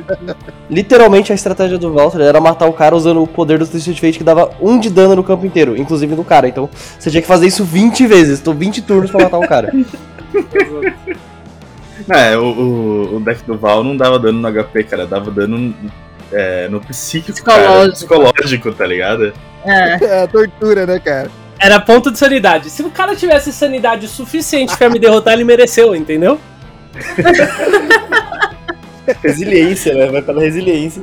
Pô, é delicioso. Aí, eu, aí quando eu parei de jogar Twisted Fate, eu comecei a jogar com um deck que congelava. Aí depois eu comecei a jogar com o deck de Heimerdinger que ficava summonando maquininha. Então, tipo, eu não matava o cara, só que o cara não conseguia me dar dano porque eu sempre tinha uma maquininha 0 0 na mesa, sabe? Aí tipo, o cara tinha que ficar me batendo e matando a maquininha. Pô, era genial, era perfeito. Ô, DJ, o que que tá rolando hoje de, de card game aí que você você tá pegando mais, cara? No competitivo de card game, Aham. até onde eu sei, o que tá forte no competitivo de card game, a galera tá jogando bastante o Magic Arena, tanto que o próprio Magic levou muitos dos torneios com o começo da pandemia, né, pro online. E o Arena foi um dos que cresceu muito, assim. O Arena, pra mim, do que eu vejo, era um, do- era um dos que tava tendo mais fortes, assim, no online. Também tem bastante, o Rune Terra tem rodado bastante. Apesar que eu não sei como é que ficou depois das últimas temporadas, que eu dei uma parada com ele, mas eu lembro que ele tava crescendo muito, assim. O Hearthstone saudoso falecido aí, ninguém mais lembra dele. O jogo subiu muito. É que ele era daque- ele é daquela empresinha lá, como é que é o nome dela mesmo? Não Aquela que fez um FPS. Aquela lá. Nevada, nevada, alguma coisa com, com neve, né? Boa, boa de jogo competitivo ela. É, Eu essa- essa é- Tinha que ver com neve, tempestade, sei lá o nome dela. Activision, verdade, Activision. Até onde eu me lembro, esses dois são os que estavam principais, assim, no nível de card game. Chegou a rolar outros, o Gwent ainda aparece muito de vez em quando, mas tá, tá quase tão morto quanto o, o Hearthstone. Então, O Gwent e o Rene sustenta sozinho. Porra, eu nem sabia que o Gwent tinha entrado no competitivo, cara. Tentou Não. não. TCG, TCG deve vir forte aí, né? O, o TCG do Pokémon. Porque vai sair agora pra celular, né? Eles vão tirar daquela plataforma horrível e vão colocar pra mobile e tal. Então ele diz, diz a lenda aí que deve vir forte. se ele for pro modo online, isso ajuda muito o jogo a crescer, né? O É. próprio- Online e mobile ele vai virar. Isso é tipo tudo que o jogador quer pra poder jogar sempre. O Runeterra veio muito forte por causa disso. O Arena cresceu muito com esse negócio de poder jogar online também. Tipo, re- Redeu uma bela revivada assim no Magic, né? Porque Magic, querendo ou não, card game ainda assim é uma coisa muito de nicho, como você mesmo falou, né? Dos jogos de luta. Mas ainda assim tem bastante variedade, tem bastante coisa pra você fazer. O lance é que alguns card games cresceram muito com esse negócio do online e a pandemia ajudou bastante isso a acontecer. Não dá pra falar de jogo online sem falar de pandemia, né? Só você vê o exemplo do, Uhum. do Among Us aí. A Exato. Twitch É verdade, é muito verdade. e tal. O, o foda do jogo de carta, pra mim, tipo, tirando o lore, que é o Legends of Runeterra, que é full online, tipo, Magic e Pokémon, é que assim, você tem que ganhar o torneio ou dever sua casa pra comprar deck de cartas, sabe? Tipo, é, tipo, você gasta muito dinheiro com isso, sabe? É, então, essa foi uma grande vantagem assim que os jogos online trouxeram, né? Porque você consegue fazer tudo isso sem ter que gastar uma fortuna. Yu-Gi-Oh! é forte, cara. Esse daí é um que eu sempre gostei. Acho que ele tá tentando, né? É, Esses tá tentando novos crescer. que estão saindo aí. Só pra contextualizar, pra quem tá ouvindo. DJ e Neto, quais são os gêneros favoritos de vocês de jogos competitivos? Pô, o meu é MOBA. Eu acho que o meu preferido acaba sendo card game, mas eu gosto muito de MOBA também. E jogo de luta vem em terceiro lugar, hein? O meu, o meu é MOBA quase sempre, tipo, pra um jogo me pegar competitivamente é MOBA. Ah, o resto eu até jogo, às vezes com alguns amigos e tal, que nem FPS. Tipo, eu joguei Valorant, joguei Overwatch. Tipo, não me pega tanto. Valorant é super saudável. Pô, Valorant é saudável demais. Microfone aberto. O, o- a maioria dos jogos competitivos que me, que me pegam mesmo e me atraem acabam sendo MOBA. Todos os que eu acabei jogando mais foram sempre MOBA mesmo. Saquei. É, eu sempre fui o cara dos card game, né? Como vocês sabem bem. Com certeza. Aliás, o DJ que, que me fez criar interesse pelo, pelo Magic também. Que eu não joguei muito Magic não, mas o pouco que eu joguei foi por causa do DJ. Conta um pouquinho da tua história com card game, DJ. Minha história com card game começou com eu jogando Yu-Gi-Oh! da escola com as cartinhas que vendiam na banca de jornal. Aquelas cartinhas pequenininhas. Que era pirata, né? Lembro! E eu comecei a jogar com isso, card game, e de repente, quando eu fui ver, eu tava jogando na escola e eu percebi que eu ganhava de todo mundo. E eu falei, ué, Ué, interessante isso aqui. Aí eu comecei a comprar muita cartinha, eu comecei a perceber que eu gostava muito desse tipo de jogo. Até que no ensino médio eu fui entrar na escola e meus amigos que estudavam comigo, de repente eles falaram, ô, você já ouviu falar desse jogo aqui que a gente começou a jogar? Tinha um cara aqui na escola que jogava, ele mostrou pra gente, chama Magic. E aí eu percebi que eu tinha me afundado na pior droga possível que eu podia entrar na minha vida. E desde que eu comecei a jogar Magic, eu nunca mais parei de jogar nenhum card, os card games no geral. Tanto que eu percebi que eu gostava muito do gênero. E aí eu comecei a jogar tudo, tudo que eu via pela frente. Eu cheguei a jogar Magic, cheguei a jogar Pokémon, joguei Yu-Gi-Oh!, joguei o Hearthstone, Runeterra, cheguei a jogar o Gwent. Joguei bastante também alguns jogos online mobile, por exemplo, Eredan, que é um jogo que ninguém nunca ouviu falar, que você fazia login com o Facebook pra jogar. Eu joguei muito.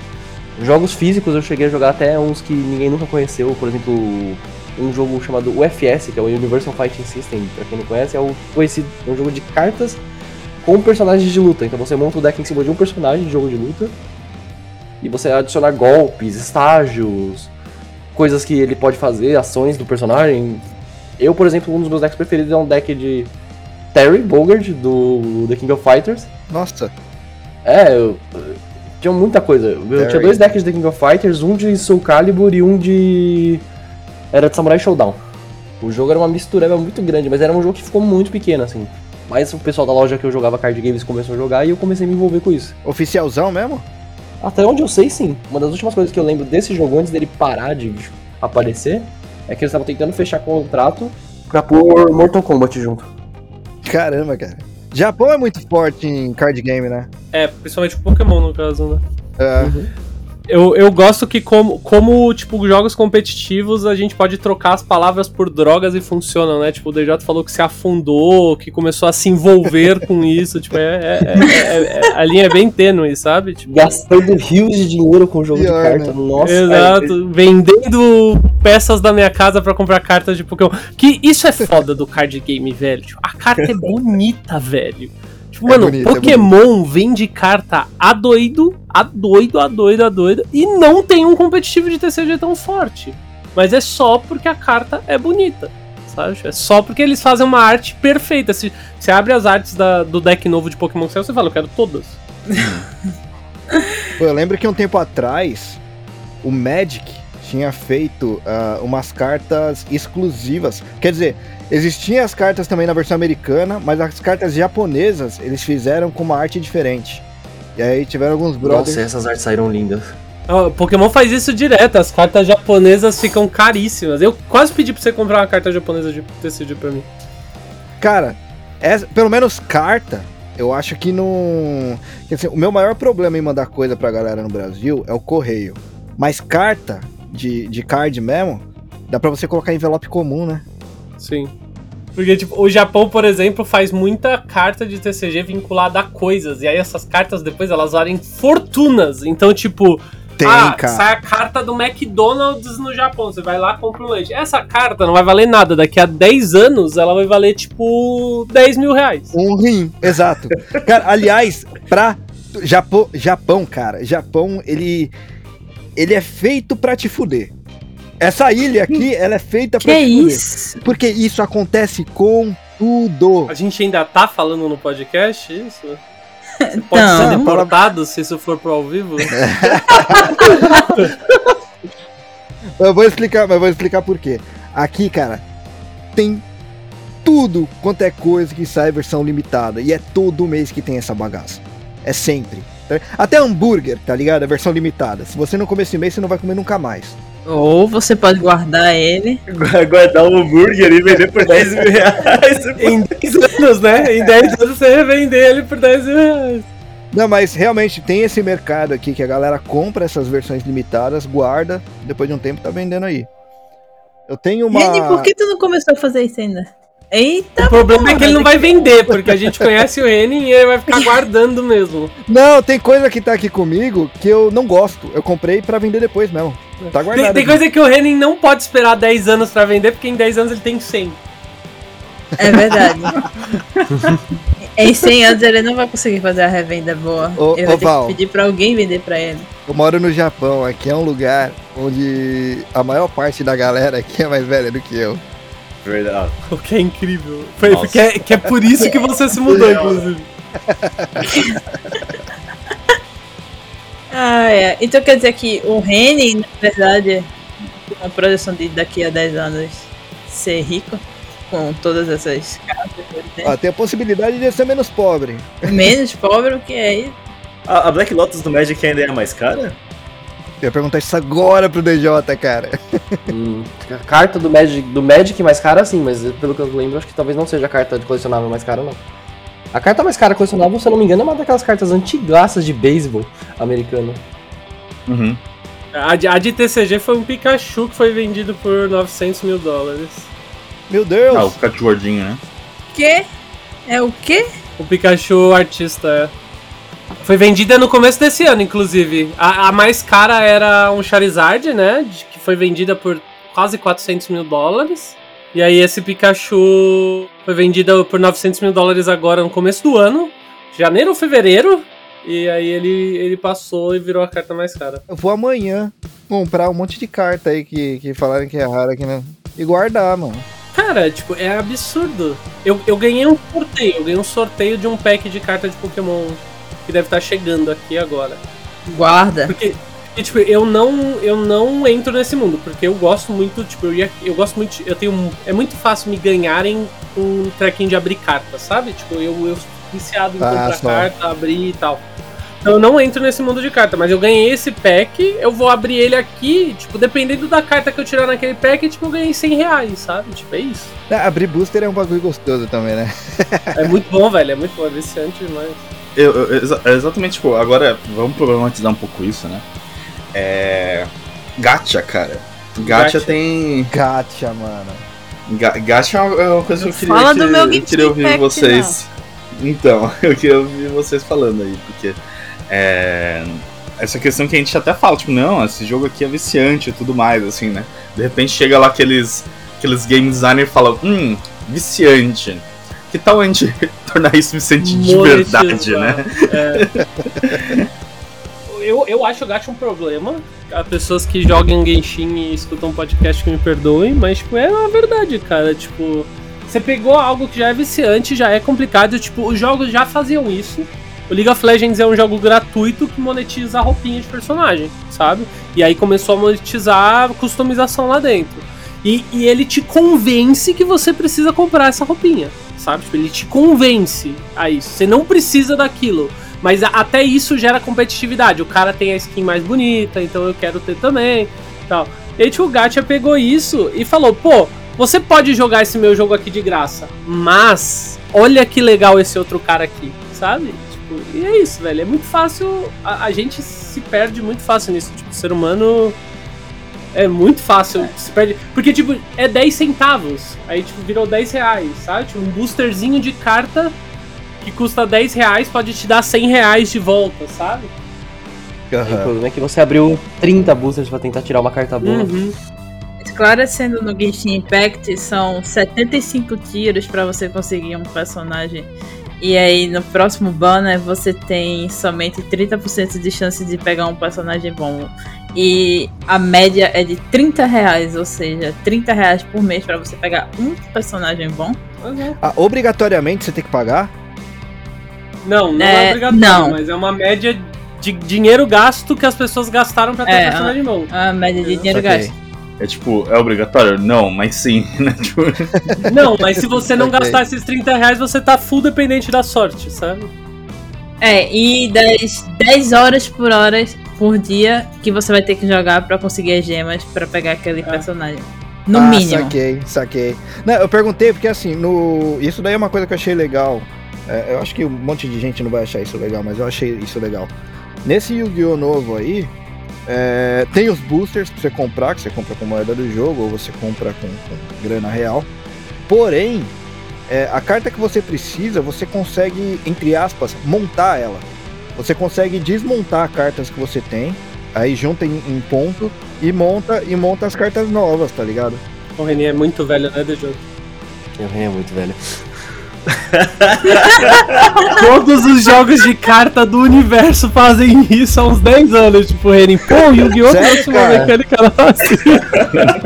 Yu-Gi-Oh! Yu-Gi- O Yu-Gi-Oh! ele. É, o único jogo nessa pegada que eu joguei até agora era o, Di, o Digimon. Dragon Ball, cara, de celular, tá ligado? E não tinha essas paradas aí. Pra vocês verem como eu realmente não sou do multiplayer, cara.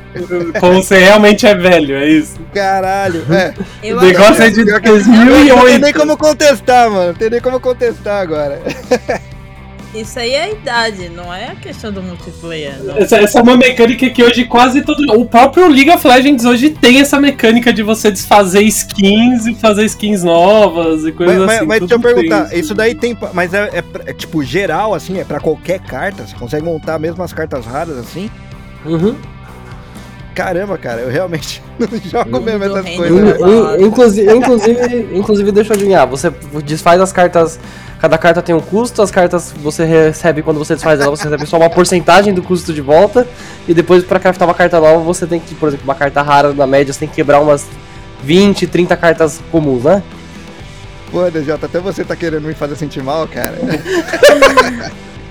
Eu nunca nem joguei o jogo, eu sei que ela vai ficar porque ela é assim todo jogo, velho. Porra, pra mim, eu juro pra você, cara, foi o primeiro jogo que eu peguei que era assim. A gente sabe, Reni, a gente sabe. Não, mas é o que o DJ tinha falado também em relação a Yugi, né? O anterior não tinha essas coisas ainda também. E era o único jogo de carta que eu peguei pra. É por isso que era ruim. Tipo, os jogos de cartas. Faz sentido, faz sentido.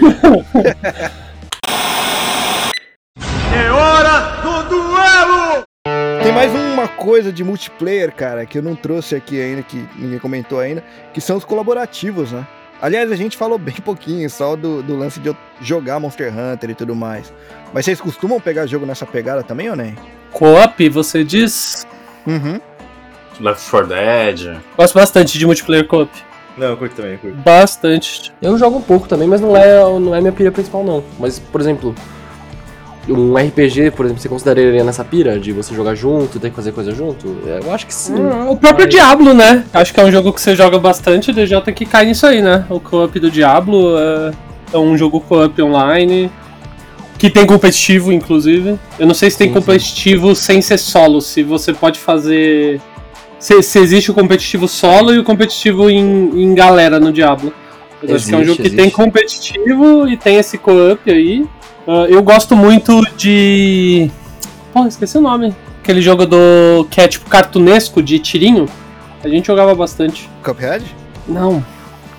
Mas Cuphead é uma boa. Cuphead é uma boa. A Scabhead é uma boa, é um bom. Só que ele é local, né? Ele não é co-op online. Aham. Ele tem online? Não sei, deve ter online hoje em dia também.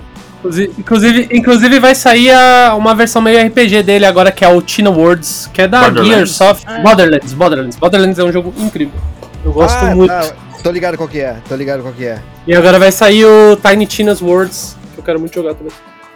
Do Cuphead? Eu também quero. Uh, sério? Uhum. Dependendo do valor, eu quero. Caramba, cara, eu vou querer demais. Ele vai ser tipo um Borderlands, só que mais medieval, mais de magia, sabe? Tipo, é de RPG. Inclusive, é a história, o plot do jogo é uma menina que é uma mestre de RPG e ela tá contando a história e você tá dentro do jogo dela. Que louco. Só que com, com todos os rolês de Borderlands. Então, tipo, você mata os bichos, dropa milhões de arma, magia e tudo isso. E Saquei. a Taintina é um personagem muito engraçado. Não Sim, sim. É muito bom. O. Bom, não do jeito que tá acontecendo agora, mas o. Cara, qual é o nome mesmo? Que vocês estão jogando direto aí. Minecraft? Minecraft? Minecraft, é. O Minecraft também é um co-op, né? Pode ser. Pode ser, É, mas tipo, a, é, gente, a gente, Pode ser. a gente do joga você cooperativamente. é porque assim, tipo, Minecraft fundamentalmente ele é um sandbox, né? Você- a ideia do sandbox é meio que você fazer o que você quiser, sabe? Você pode fazer PVP, você pode fazer co-op, você pode, tipo, ele é até o momento em que alguém decidir não ser mais, sabe? Até alguém causar, né? Pode crer. Não, porque você pode fazer, tipo, 100% de dependência. Por exemplo, o servidor, ele... Se eu não me engano, é, por, por bloquinho de Minecraft, pro tamanho da Terra, o mapa do Minecraft é maior. Você pode, tipo, sair voando pro fim do mundo, no- dentro do mesmo servidor, você existe no mesmo mundo no Minecraft, só que você pode nunca encontrar outro player, sabe? Saquei. É tipo, é tipo aquele lá que prometeu fazer isso de viagem espacial e não conseguiu. Qual que era o... Teve um sandbox aí de viagem espacial que prometeu isso e, Ah, e foi fake. legal. Star, Star Citizen, né? Ah, Star Citizen. é, não, No Man's Sky, No Man's Sky. No Man's Sky, No Man's Sky, Sky, No Man's isso. Sky. Não, mas a galera tá falando bem disso. Não tá, no É, Man's que Sky, melhoraram, melhoraram, mas Então. ele, ele, ele vendeu essa proposta e quando entregou era a maior mentira do mundo. E aí, tipo, Era. o cara foi mandado embora e aí eles começaram a trabalhar pra fazer o jogo ser o que foi Uhum. prometido, sabe? Sim, porque falaram hoje em dia que No Man's Sky não é um jogo ruim, hoje. Mas a fama já, né, ela precede. É. Aí foi uma- Pode deu uma crer. acabadinha nele. O que eu ia comentar diferente do Minecraft, o um que você quer, se você quer saber que é mais co-op mesmo, é o Valheim. O Valheim é bem co-op. Uhum. Daí vocês jogam bastante também, né? A gente jogou bastante. Você conhece o Valheim, Reni? Não manjo, cara. Tu não manja ou tu não conhece? As duas coisas. Valheim é um jogo de exploração, tem bastante coisa do que nem do Minecraft, biomas diferentes, lugares que você vai, tem esquema de construção. Só que ele não tem luta e- entre players, no caso, né? E ele é um jogo de sobrevivência no estilo viking. E o objetivo Pô, do jogo louco. é você passar pelos bosses e liberar e matar todos os bosses pra você chegar no final e liberar coisas pra construir coisas novas também. Ah, é mais ou menos na pegada do Monster Hunter, então. Assim, porque Monster Hunter, ele, ele é tipo. É você contra monstros, né? Valheim não é tão diferente disso, sabe? O. Valheim é o, é, o- é o que usa a mecânica de waves, você tem que ir fazendo as coisas, depois vem umas waves tentar destruir tua árvore mãe, um negócio assim. Não, não, esse é o. Não. Qual que é o nome desse daí? Eu esqueci o nome desse outro jogo. Mas é um jogo de viking também. Esse, é- esse é um jogo de viking também. É que é tipo um Tower Defense com. com sandbox. Eu acho ele bem maneirinho também. Eu não joguei. Eu mas- acho, eu, eu gostei disso, eu quero jogar isso aí, inclusive. Ah, Ótimo Ué, parece legal, cara. Parece legal. Ele é um sandboxzão com Tower Defense. Então você tem que pegar recurso em co-op durante um tempo. Uh, pra montar as torres antes das waves virem, sabe? Tipo, pra você ter defesa na sua base. É o Tribes of Midgard esse jogo aí. Tribes of Midgard, Tribes of isso, isso. Midgard. isso. Ó, eu queria falar que Balloons TD também é, é- é Tower Defense. E tem co-op, tem multiplayer de Balloons. Aham, e é bom, tá? É bom, bom demais. Não, não é só bom, né? Ele foi o jogo que fez Star Defense. É uma o coisa. Tower Defense, né? O original. Mas Exato. aquele O Tower tá no, Defense. Tá no 6, não tá? Tem na Steam, eu, joguei já. É bom, realmente, concordo, comprei. Sabe, não me arrependo, é muito bom. Balloons TD. Eu tava pensando aqui comigo mesmo, né, quando vocês falando de Minecraft de novo, mas que atualmente tá rolando uma. Não exatamente uma polêmica, né? Eu diria até tipo que é um, um movimento no Minecraft, onde certos hackers estão se unindo pra entrar em servers que são pay to win e ferrar a economia do server de forma que os servers tipo, tem que se fechar e perdem jogadores e as pessoas Eu acabam isso. perdendo a grana nisso, né? É, muito porque, tipo, esses servers pay to wins, eles meio que funcionam praticamente como gachas, né? E incentivam as crianças, que são um público alvo do Minecraft, a gastarem dinheiro, né? Dos pais e as crianças são mais- bem mais suscetíveis né, à manipulação desse tipo, né? Então tem uma questão ética muito forte. É, mas daí, tipo, daí eu parei pra pensar né, nisso. Eu acho que talvez seja uma boa definição pra jogo competitivo, porque se você consegue pensar em um jeito de transformar esse jogo pay to win, esse jogo pode ser competitivo, tá ligado? Porque, tipo, você tem que win de alguma forma, né? É, Nossa. Eu, talvez eu até contra muito da comunidade de jogo competitivo tende a considerar jogos pay to win não competitivo. Sabe? Tipo, você pode É. pagar pra você avançar no jogo e ele favorece quem faz isso, ele costuma cair desse senso de competitivo. Ele não costuma virar esportes, ele não costuma tipo ter cenário competitivo. Ele só existe, ele é competitivo entre a galera que tem dinheiro mesmo, tipo a vida real, sabe? Ok. aham, é tipo a vida real. É. Aqui ele vira menos uma questão de habilidade e literalmente quanto você quer gastar, né? Entendeu? Mas tem. é, Acho que existe uma. É que assim a gente foge um pouco do, do jogo competitivo, mas existe uma, uma ideia de que, tipo, os mundos de jogos são outros mundos, né? E se você tem um jogo pay to win, ele é uma extensão do seu mundo, né? É a sua realidade que se estende a uma outra mídia. E o, Exato, você tá tirando o seu recurso do mundo atual pra se melhorar no mundo. ah, Nesse mundo que seria o mundo virtual, sabe? Tipo, e aí ele cai. Geralmente jogos com isso. O próprio Pokémon Unite sofreu com isso no começo. Porque ele tem um, um esquema de itemização.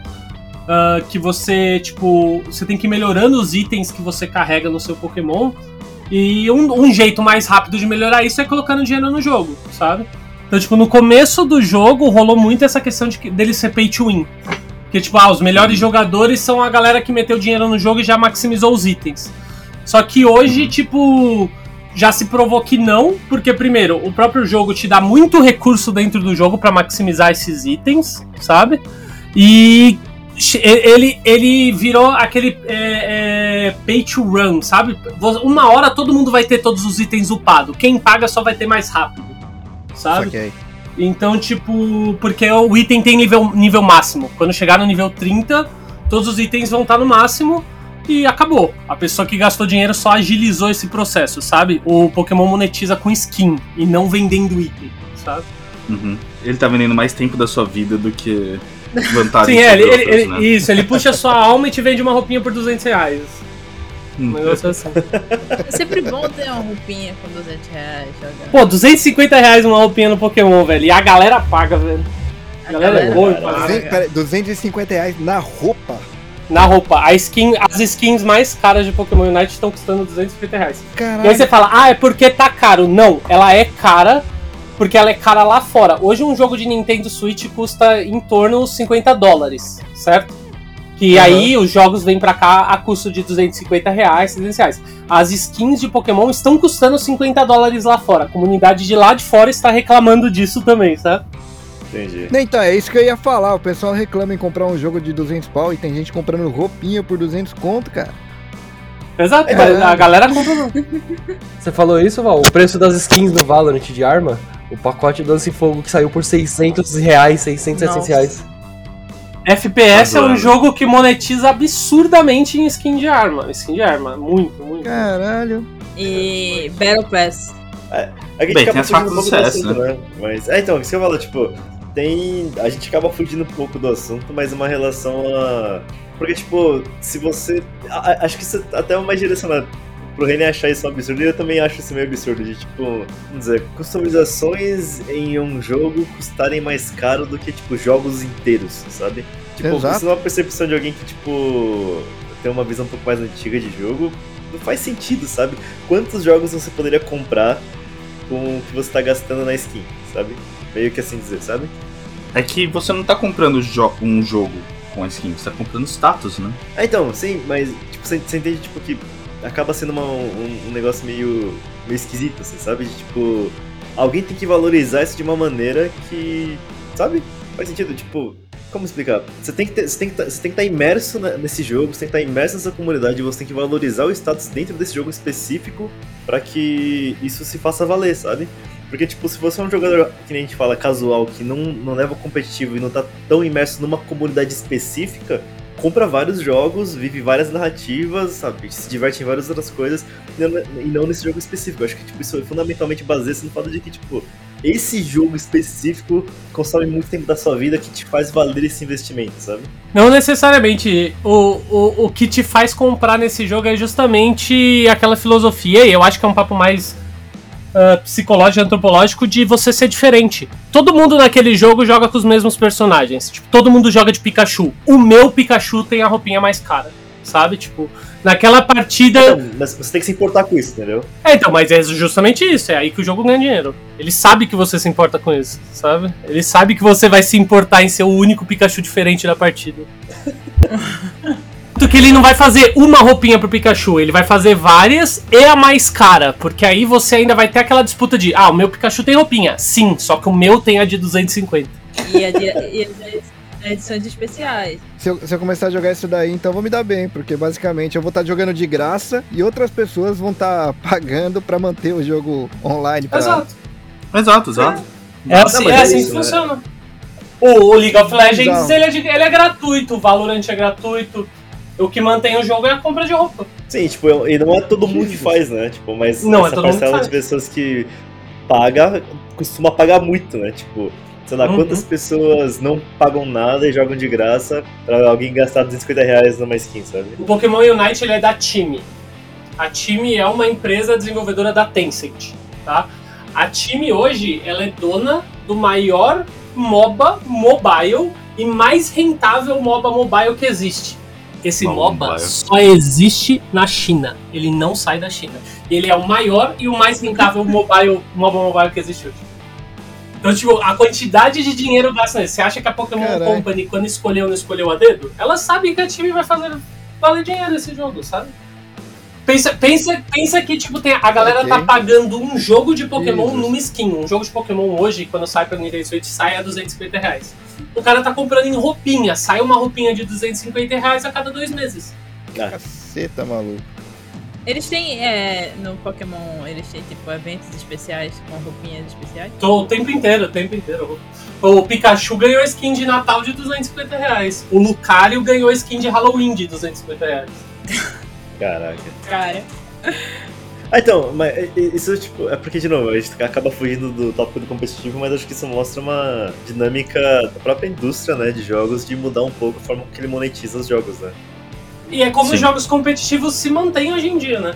Sim. Como, como as empresas criam jogos competitivos e eles se pagam. Porque elas investem no cenário competitivo. A Riot investe, né? Muito no cenário competitivo, em esportes e tal. O dinheiro vem disso aí. Sabe? Vem de patrocínio, obviamente, sabe?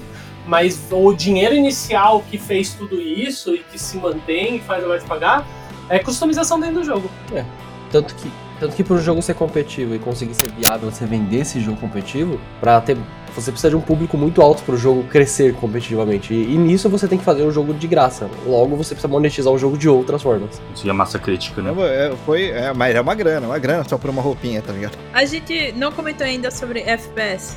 Alguém tem opiniãozinha sobre FPS? Gosta, não gosta, desgosta? É ruim, mas a comunidade old school não vai largar o osso nunca. Não vai largar o osso nunca, realmente. Cara, eu, eu, eu adoro FPS, mas eu acho que FPS. FPS é tipo, é tipo violino e futebol, tá ligado? Você tem que começar muito pequeno e você se aposenta muito cedo, sabe? É uma questão física, tá ligado? Sim, sim. Acho que a galera fala que, tipo, seu pico de reflexo pra FPS tipo, 25 anos de idade, né? Um negócio assim. Ah, não, isso, isso, isso mudou muito hoje em dia. Isso mudou muito hoje em dia. Tem, tem bons jogadores. O Fallen continua jogando num, num nível muito alto e ele é bem mais velho que a maioria dos jogadores. Então, tipo. O Shroud também é, o Shroud também é mais velho, né? Uhum. Então, tipo, a, a galera. Isso já mudou bastante, né? No, no conceito que a gente tinha. FPS vai ter sempre público. Tipo, tá aí o Valorant, né? Acabou de vir Tá aí. com conceito pra concorrer contra Counter-Strike e tá conseguindo. Uhum. Sabe? Competitivamente tem muito jogador de CS indo pro Valorant. Saindo do CS e indo pro Valorant. Cara, CS ainda tá nativa. Uhum. Ah, mas CS não vai morrer. CS nunca vai morrer. Tipo, Dota não morre, CS não morre. O C- a gente sabe que o CS essas coisas não vão morrer porque ele não tem apoio da publisher. O CS ele não é feito pela publisher, os campeonatos não são feitos, não tem apoio da não é publisher. pela Valve, não é a Valve que faz. E ele existe até hoje, sabe? Tipo, e, e vai existir. O CS é enorme. Caramba, cara. E ele é um jogo pago, né? Ele não é um jogo gratuito. É, mas você paga uma vez só, né? Você compra. Tá, tá pago ainda?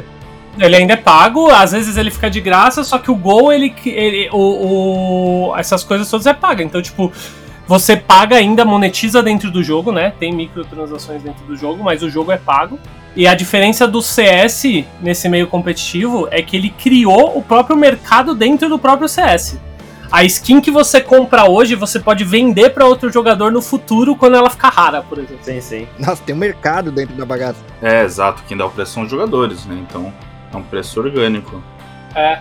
Então, tipo, tem skin que, tipo, do nada alguém resolve pagar mil reais por ela e ela passa a valer mil reais, sabe? Tipo, o Dota também, né? Acho que o Marcão vendeu uma skin de sniper, hum, acho que no meio da pandemia, por 700 pau. Acho que ele tinha comprado, tipo, Caramba, cara. de, de, de CS. Era uma skin, skin de sniper, sabe? Acho que ele tinha comprado, ele pagou tipo 50 reais da skin e vendeu por 700 conto. E, e é legal como, tipo, essa parte antropológica, às vezes até o Léo um dia levar pro NASA, de como funciona essa parte antropológica em jogo. Porque, tipo, o jogador de FPS, por exemplo, paga rios de dinheiro numa faca. Paga. Faca é um dos itens mais raros que tem no FPS. Você tá me atingindo com isso. Porque eu paguei numa faca da Ref no Apex Legends. Porque eu queria ter a faquinha andando. eu queria até correr com a faquinha na mão. A, a faca é um dos itens de FPS vendidos mais caros. E, tipo, menos usado, né? Porque, tipo, você pegar. Menos usado, difícil. É que assim, É, ela é bem usa. usada porque você usa pra correr, mas pra matar Caralho, cara. é muito menos usado. É, você só usa pra correr mesmo, é estético. Você, faca, machado. Ah, não, tipo, eu digo porque, tipo, pelo menos na, sei lá, numa teamfight, numa trocação franca, você pelo menos olha a arma do cara que tá atirando em você, né? Mas a faca, é- se você matou alguém na faca, ou acabou sua bala e se trocou rápido, né? Ou você pegou por trás, sabe? O cara não. Ninguém vê sua skin de faca além de você. A arma não, você pelo menos vê o cara que tá atirando em você, sabe? Acho que tem um pouco mais de. E a sua arma, quando cai no chão, o cara ainda pode pegar e usar a sua skin. A faca não. Exatamente. Isso é verdade. Essa faca é sua. E sobre a mídia de divulgação mesmo, é, TV, e que agora tá, como virou esporte, esporte mesmo, a parada, e tá tendo campeonatos pela ESPN e tudo mais, já faz alguns anos aí. Ah, começou mais pelo League of Legends, né? Mas já expandiu para outros jogos também? Como é que tá essa parte aí? Ah, já expandiu bastante. Eu acho que o LoL ele, ele mudou o- a visão do que era competitividade, cenário competitivo no, no- nos jogos. Ah, a publisher, a própria Riot, sentou e falou: a gente vai investir em cenário competitivo, sabe? Ah, e ela, ela trouxe mudanças absurdas em como isso profissionalizou o jogo. Já existia o CS, né? O CS foi um dos primeiros, já existia o Dota. Mas a, a Riot virou essa chave e ela nem paga mais, né? Tipo, a gente tem o The, o The International aí do Dota que paga rios de dinheiro, mas tipo, a, a estrutura que a Riot montou e olhou, tem um documentário muito bom sobre isso no Netflix, inclusive, eu recomendo pra galera assistir Qual o nome? que, que explica. Deixa eu, deixa eu ver o nome, eu já pego o nome aqui. Mas é, é um documentário muito bom que explica sobre tipo, quando a Riot virou essa chave de cenário competitivo. E, e como ela investiu nisso. E aí ela, ela começou a levar para essas mídias de fora, sabe? Tipo, esse investimento nesse cenário, o crescimento fez com que essas ESPN, hoje passa na, já chegou a passar na Globo, sabe? Tipo, já, já tá muito, muito muito além de só serviços de streaming, sabe? Aí eu acho tipo uma coisa que o Renan tinha comentado antes em relação à mídia e ao alcance, principalmente de jogos competitivos, é que você se compara com o jogador de futebol, né? Se eu não me engano, uma parcela significativa da, da juventude brasileira enxerga, sabe, se profissionalizar em jogos como uma opção de carreira tanto quanto jogador de futebol. Até mais fácil, Exato. na verdade, né? Porque até certo ponto. É, não é mais fácil, ainda é elitista e ainda, ainda tipo, envolve muitas situações assim. Tanto que um grande avanço e que torna o Brasil muito forte e é algo muito bom são os jogos mobiles, né? Tipo, a- a- a- os jogos estarem saindo do computador e indo para mobile tá tornando muito mais acessível a comunidades menores poderem jogar e o Free Fire vem demonstrando isso, sabe? O Free Fire hoje provavelmente um dos maiores jogos que existem, justamente Sim, sim. porque ele, ele pegou esse gênero de FPS, trouxe para as pequenas comunidades e deu oportunidade para muita gente. Qualquer um com um celular conseguia jogar, sabe? Eu acho o Free Fire, particularmente, um jogo bastante interessante nesse sentido, porque existe um elitismo muito grande nos esportes, querendo ou não. Ah, então, o Free Fire pro- proporcionou que a classe C e D pegasse qualquer celular e rodasse. Exato. E entrasse em um cenário que era injusto. Existem ho- hoje em dia várias organizações profissionais, tipo, eu posso falar de o, Peri, o Perifacom, aqui em São Paulo, no Rio de Janeiro, eles juntam a comunidade e dão um retorno financeiro enorme para crianças e adolescentes que antes não tinham oportunidade de fazer parte desse cenário. Eu, eu acho que isso é esporte, sabe? Tipo, isso é o que a gente vê no futebol, no basquete. A gente saindo de ser só um esporte, entrando em comunidade e trazendo cultura, sabe? E eu, o Free Fire tá conseguindo. O Free Fire e os outros jogos mobiles, que agora estão muito fortes, tá conseguindo trazer isso, sabe? Tipo, ainda tem muita coisa a melhorar, ainda tem muita, muita galera se aproveitando disso, ainda é tipo capitalismo, então ainda tem muito dinheiro envolvido, tem muita coisa, mas tipo, você antes a gente tinha aquela pessoa de periferia que sonhava em ser jogador de futebol e hoje ela sonha em ser jogador de videogame, porque ela tem um celular, Sim, sim. sabe? Tipo, isso é isso é maneiro. FIFA. Atualmente é o campeonato mais caro do mundo de esportes de futebol. Eles estão pagando. A última competição foi 180 mil pro campeão, alto. Mas a Coel tá, pag- tá crescendo. Mas é uma grana. E a gente domina o mercado, basicamente. No Brasil é muito forte. Ah, tem, tem até o Neymar jogando, né? Tem o Neymar jogando, Ronaldo comprou time, Ronaldinho comprou time. O Ronaldo É mesmo? comprou o Cruzeiro atualmente. Caralho, que da hora. O Neymar não joga só poker e NFT que ele compra, não é isso que ele Neymar faz da vida? Mas... o, o Neymar joga bastante CS e bastante FIFA também. Não é por nada não, mas o Neymar joga Pokémon mal. Minha irmã já jogou com ele. Eu jogo poker mal, mas assim, se eu tivesse a grana dele, eu estaria um pouco me importando também. Sabe? Acho que ele não se importa em jogar mal, sabe? Porque Ele literalmente pode jogar pela diversão, né?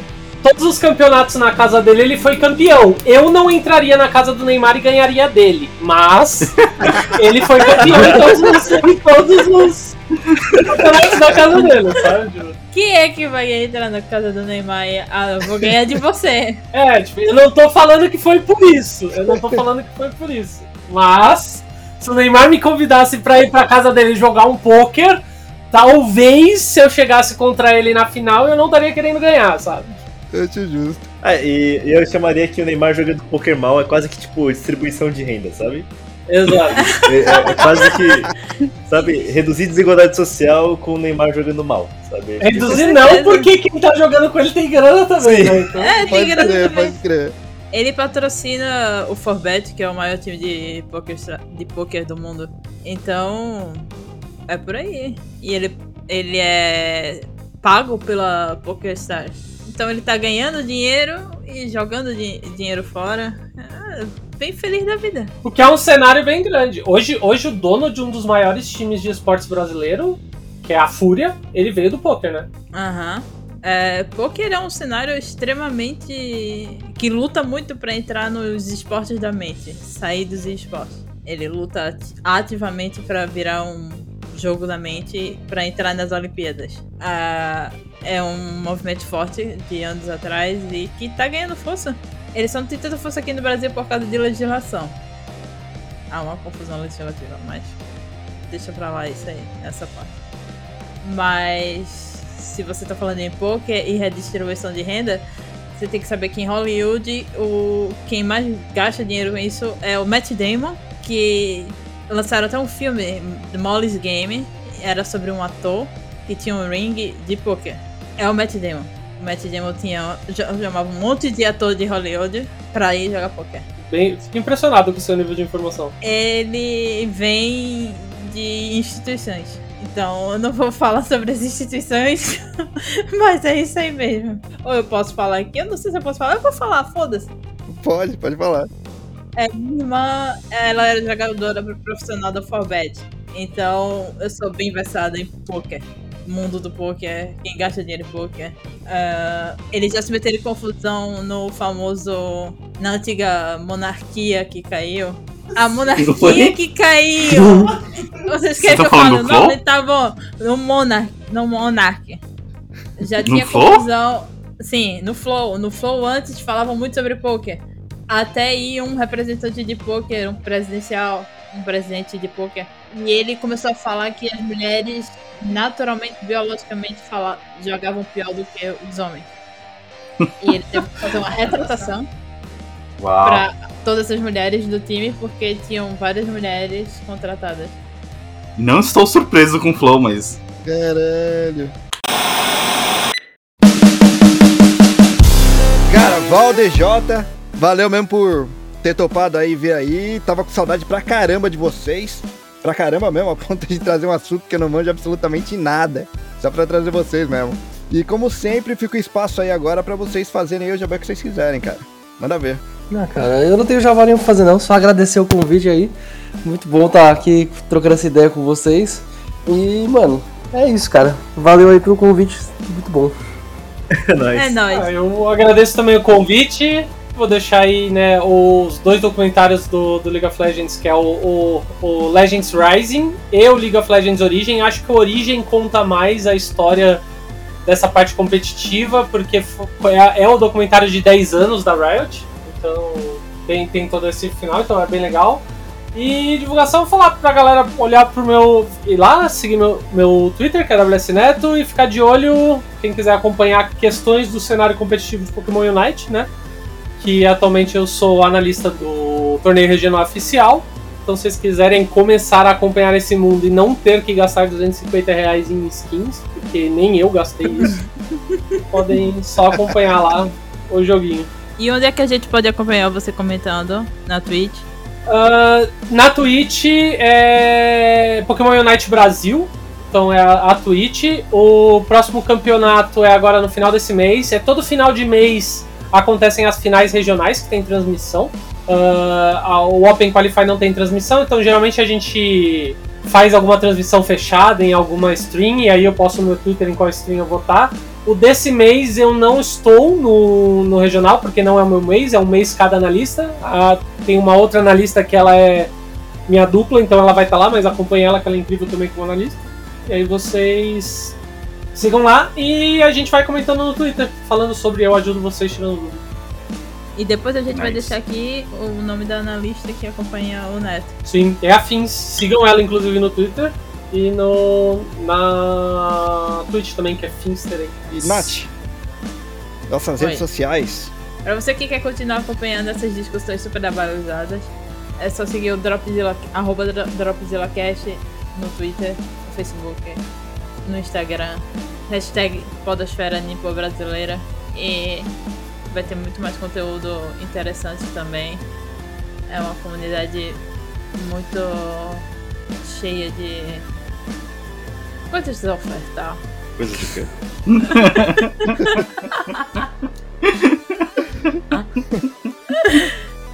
Mas arroba DropzillaCast pra falar com a gente. Temos nosso Discord, passa a palavra pro Léo.